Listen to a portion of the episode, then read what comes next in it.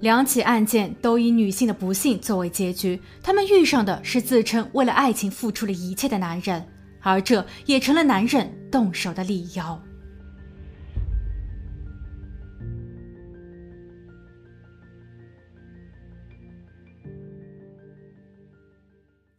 Hello，大家好，我是鬼灵异。六月一日对于许多人而言是曾经所期待的节日，在那个无忧无虑的时光里，它曾给我们带来了欢乐。即便在多年后的今天，依旧有着满满的回忆。不过，二零二零年的六一对于四川南充的陈某某来说，他的整个天都塌了。陈某某，一个不到八岁的女孩，父母离异，她跟着开美甲店的妈妈顾翠芳一起生活。相依为命的母女两人，其感情十分紧密。陈某某总是会在放学后去到妈妈的店里，很自觉地完成作业，然后等着妈妈下班一同回家。二零二零年六月一日，陈某某在参加完学校里的六一活动后，毫无例外，他去到了顾翠芳那儿等着她关店。大约晚上八点，两个人返回到了居住地，一路上他们有说有笑。而这一天，顾翠芳的心情似乎也很好，因为她觉得她总算是摆脱了那个令她心烦的男人曲江。她与曲江是在二零一八年的春夏时，经过曲江的一位初中同学牵线认识的。两个人吃了一顿饭，对彼此的印象都很好，也很快发展成为了恋人。顾翠芳还曾考虑过要如何让自己的女儿陈某某接受一位新爸爸，可没过多久，顾翠芳却发现了一个让她无法接受的原则性问题。那便是曲江有老婆，若是在恋爱前他就已经知晓了这一切，是断然不会答应与他恋爱的。在发现问题的二零一九年春夏，三十四岁的顾翠芳当机立断提出分手，她并不愿意充当第三者。曲江说他不想放弃，他觉得他更爱的是顾翠芳，他愿意离婚，然后与顾翠芳成立一个新家。对此，顾翠芳回复道：“这么做会让他很难堪。”他还反复的劝说曲江不要离婚。可曲江并没有正确理解和接受，他依旧认为只要自己恢复了单身，顾翠芳便会答应自己的求婚。到了七月，曲江真的与原配离婚了，他便开始公开追求顾翠芳。顾翠芳在一开始可能是迫于情面，没有直接拒绝，但转眼间的十月份，顾翠芳已经明确了自己的意愿，她坚决的表示他俩不合适，不要再有往来了。曲江一听，顿时炸了。他觉得自己已经为了这个女人把原配都给抛弃了，怎么这个女人就不领情呢？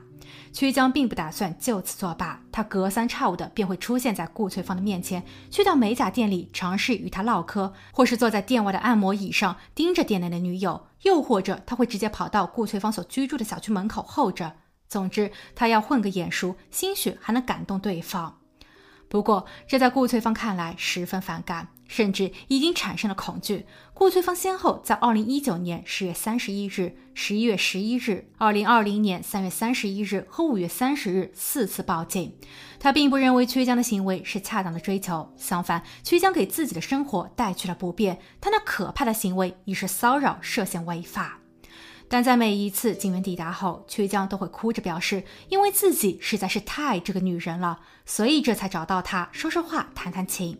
曲江保证再也不会随意的打搅他，他恳请警员能够放过自己，并因为拘留啥的留下案底。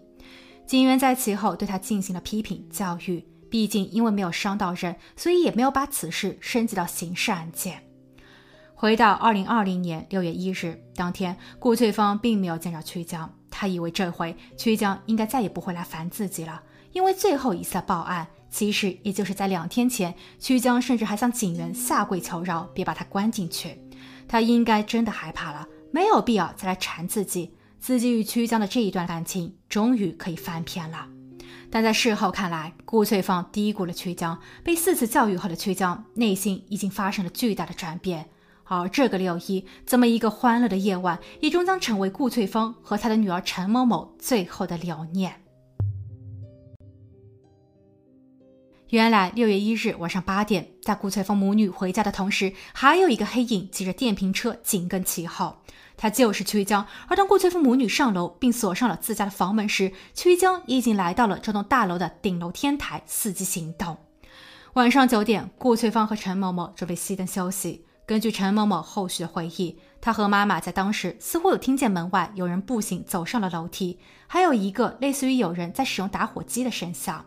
但母女二人所居住的是十六层，一般而言不会有外人走到这一层。当母亲通过门上的猫眼向外看去时，只见外面漆黑一片，没有异样。他们还特意检查了一下门锁，然后用板凳顶住了门，检查了各个房间的窗户，确保这一些窗户都是锁上的，这才安心回到了卧室上床睡觉。但他们却并不知道，三小时后，曲江蹑手蹑脚地下楼，他把自己的电瓶车从小区的单元楼楼下转移到了小区后门外边的公路边。六月二日清晨五点三十分，曲江使用之前偷背的顾翠芳家的钥匙打开了房门。他轻轻地推开了门里的板凳，然后顺手拉掉了家里的电闸。他拿着事先准备好的两把工具，悄悄地潜入卧室。当顾翠芳因为感觉到脸上有个冰冷的东西而被惊醒时，他想要尖叫，但曲江却低语道：“可别吓着了孩子。”然后他便毫不留情地动手。顾翠芳的衣服渐渐地被染红，她嗷嗷地呻吟着。当她发现睡在身边的女儿陈某某突然醒来时，顾翠芳立马抓住了女儿的手，示意她不要叫。而小姑娘也就这样看着曲江一次又一次伤害妈妈。忽然，妈妈紧握她的手松开了。曲江并没有对陈某某下手。惊恐中的陈某某意识到，这个恶人在完事后走进了厨房，他清洗了双手和作案工具。在差不多五点五十分左右，他离开了他家。然后陈某某几乎是连滚带爬地跑向邻居家，邻居赶紧替他报了警。当警员和陈某某的外公赶到现场时，小姑娘还在那里不停地颤抖，她的身上、手上、脸上还有头发上也都被染上了可怕的红色。见到外公后的她紧紧抱住了外公，大声哭泣。经过法医的诊断，顾翠芳全身总共有五十六处伤，很多部位已经不完整了。此时，曲江正开着他的电瓶车，避开了路上的一些监控设备，计划着逃亡。他的心态似乎还很好。在逃到了距离案发地七十多公里外的月池县后，他向一位朋友借了一千元人民币，然后花了两百元做了个按摩。接着，他借用服务员的手机查看了地图，然后去到商场中购买了双肩包、鸭舌帽和彩票。不过，他的好景并不长。在事发的三十六个小时后，六月三日，他在路上闲逛时被捕。曲江对于自己的犯罪事实供认不讳，但在法庭上，他却还在那里振振有词。二零二零年十一月二十四日、十二月三十日，南充市中级人民法院先后开庭两次审理此案。南充市人民检察院提出指控称，被告曲江故意非法剥夺他人生命，这一点毋庸置疑。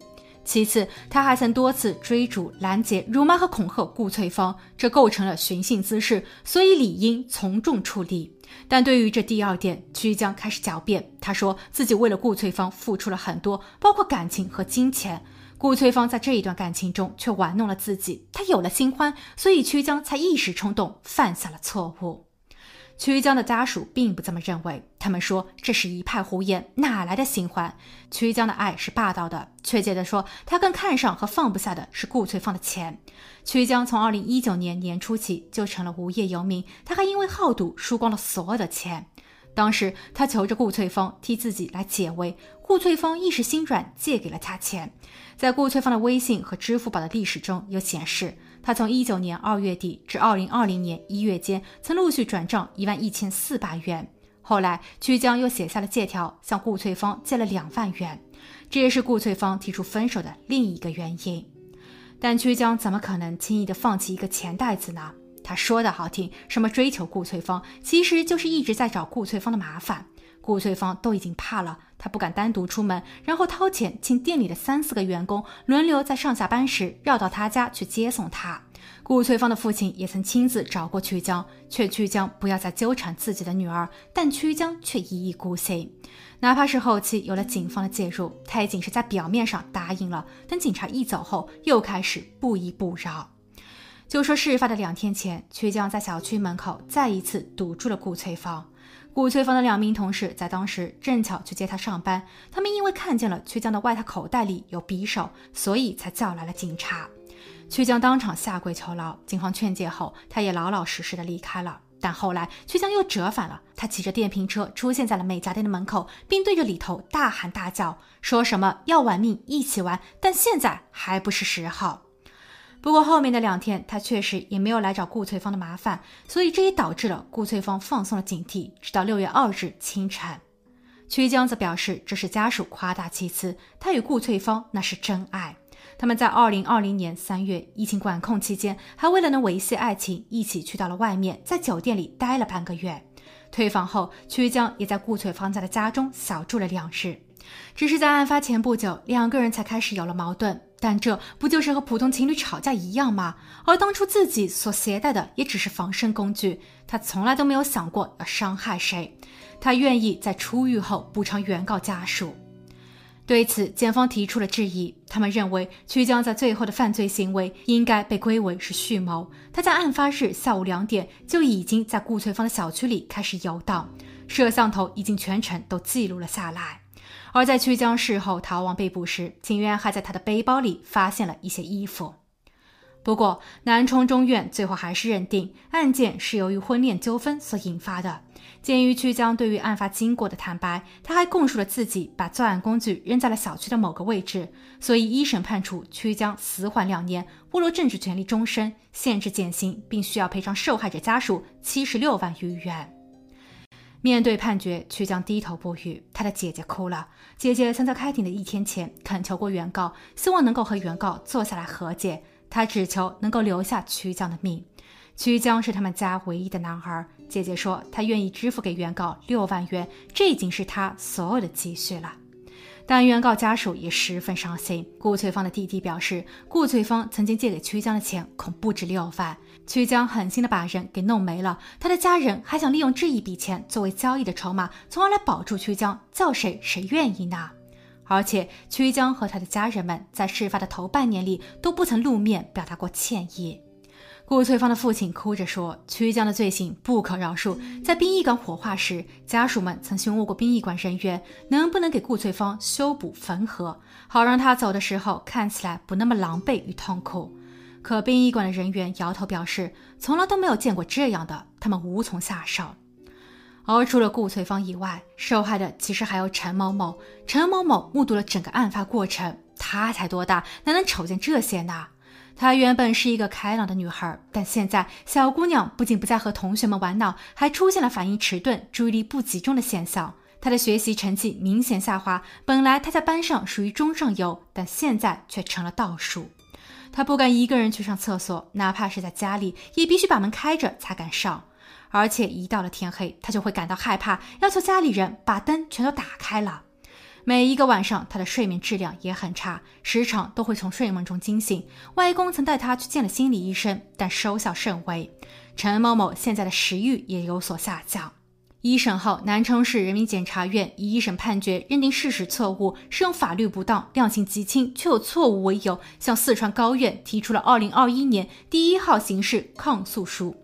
曲江的辩护人做出了回应，他强调曲江的认罪态度是良好的，犯罪时他的内心也十分纠结，所以其主观并非极恶，而且他对于社会的危险性及影响力，相对于在公共场所等其他的类似犯罪较小，所以建议二审法院维持原判。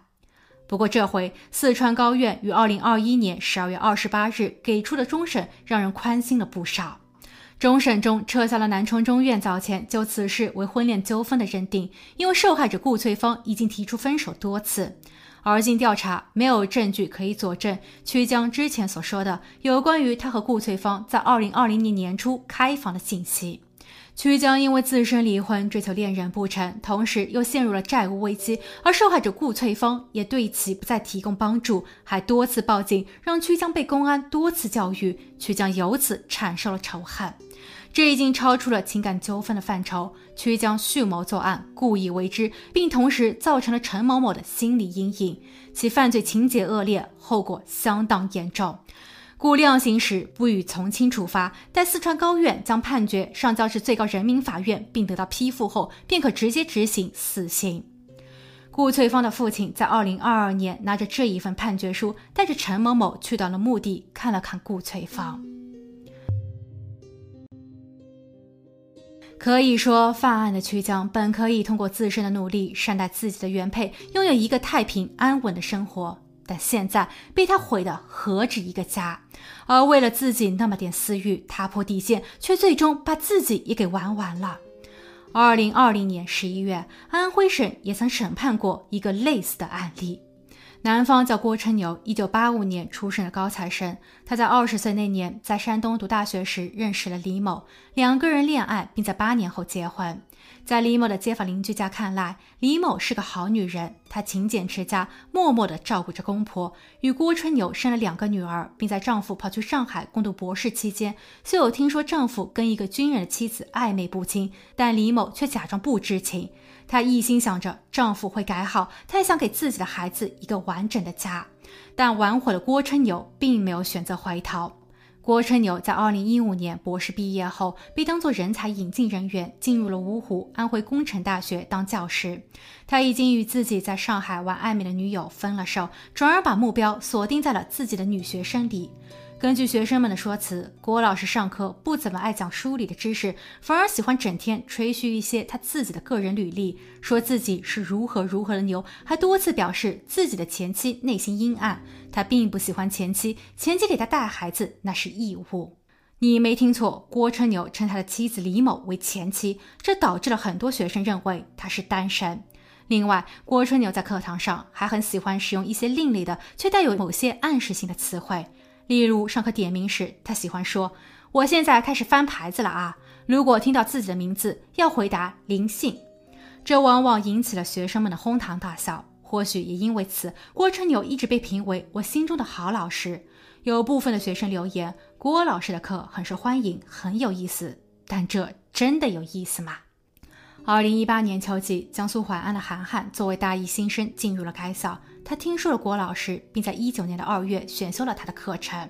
郭春牛见着他后，便立马喜欢上了他。两个人在二月二十日课堂上第一次通过点名认识。七天后，郭春牛便在校园的食堂里主动的坐到了韩寒的身边，他还加了韩寒为 QQ 好友。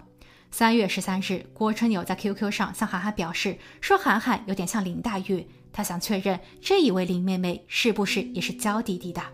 当韩寒询问老师是否还是单身时，郭春牛却选择了欺骗和隐瞒。